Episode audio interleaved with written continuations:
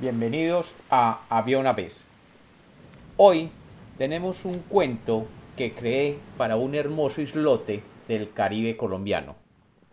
Bienvenidos de nuevo a Había una vez. Espero que lo disfruten. Había una vez.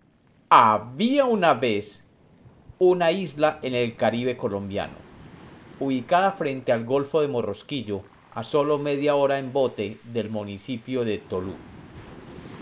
La isla, de solo una hectárea de territorio, es llamada por los primeros habitantes como Santa Cruz del Islote. En el siglo XIX, la isla no era más que un pedazo de coral que sobresalía del mar Caribe. Y en 1870, algunos habitantes de la costa colombiana se refugiaron allí, huyendo de la esclavitud y la pobreza.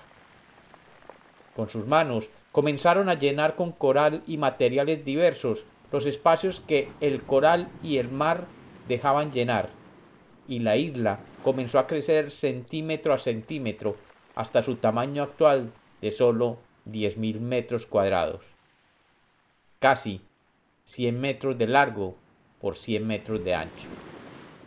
Con los años, los pocos pobladores de islote robado, aquel mar azul de múltiples tonos, se fueron apoderando de cada uno de los centímetros disponibles para vivir. Sin embargo, durante los años, su población creció debido a los nacimientos y los nuevos habitantes que aparecían por allí, huyendo de otros males mayores. Un día se dieron cuenta que ya ni los muertos podían vivir tranquilos en dicho islote, y tuvieron que ser trasladados a otros islotes cercanos. Cuentan los pobladores que después de muchos años la población creció a un nivel que ya no era posible manejar, pero que ellos mismos toleraban porque era lo único que conocían y tenían. Sin embargo, un día todo cambió. Aquella mañana, todos los 500 habitantes de Santa Cruz del Islote se levantaron preocupados y confundidos. El día anterior había nacido el habitante 500 del islote, y todos en la pequeña isla festejaron hasta altas horas de la noche con ron y aguardiente, como era costumbre. Cuando la planta de petróleo que servía como única fuente de energía agotó su combustible, todos terminaron la noche y recorriendo los pocos pasos necesarios para llegar a su casa, se fueron a dormir. Pese a estar algunos de ellos borrachos y otros muy cansados, les costaba trabajo dormir, y dando vueltas en sus catres, trataban de conciliar el sueño. Sin embargo, cuando finalmente se podían dormir, algo los despertaba, algo que no comprendían, y sin saber qué era, volvían a intentarlo, y una vez dormidos, despertaban de nuevo. Cuando el brillante sol caribeño salió, los pescadores, las doñas, y los jóvenes se levantaron de muy mal humor por no haber podido descansar. Y caminando llegaron a la pequeña plazuela del islote donde se encontraron con el resto del pueblo, todos con ojos y semblante de no haber dormido nada bien. Ante el asombro de los demás, el más viejo de los habitantes dijo Anoche, anoche soñé que tenía amores clandestinos con la mujer del dueño de la zapatería. Y lo extraño era que no era yo, sino que yo era el panadero.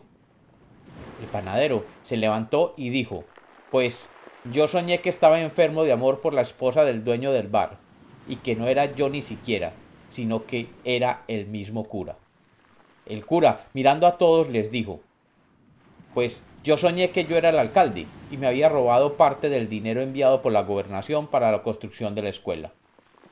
Y el alcalde, sintiéndose acusado, dijo, pues ese dinero debe estar completo porque yo no me he robado nada. Y de pronto todo el pueblo comenzó a contar que habían soñado y cómo sus sueños se relacionaban con otras personas del pueblo. El médico del pueblo, que no había dormido durante toda la noche por estar acompañando a la madre del recién nacido, comprendió lo que estaba sucediendo y parándose frente a todos dijo, Hoy debo salir de este pueblo ya mismo. El alcalde y el cura le preguntaron que por qué los iba a abandonar tan de repente, y el médico les dijo, el pueblo ha llegado al límite máximo de población posible. Y como todos nosotros vivimos en el lugar más densamente poblado del mundo, la naturaleza nos lo está demostrando. ¿Cómo así? dijo el panadero. ¿Qué tiene que ver la población y los sueños de anoche? Pues que pasando el umbral de población con el niño que nació ayer, los sueños de uno se están mezclando en su recorrido con los sueños de otros. Y así, cuando alguien sueña, sus vecinos sueñan lo mismo. Y salió del pueblo para evitar que le soñaran sus sueños y mantener así en secreto su amor prohibido. A partir de ese día, y para preservar la salud mental de los habitantes de Santa Cruz del Islote, se estableció que la población máxima sería 499 habitantes. Y si nacía un nuevo niño, algún adulto tendría que marcharse del pueblo. Y nunca más nadie volvió a soñar los sueños del otro. Y como los cuentos nacieron para ser contados, este es otro cuento de Había una vez.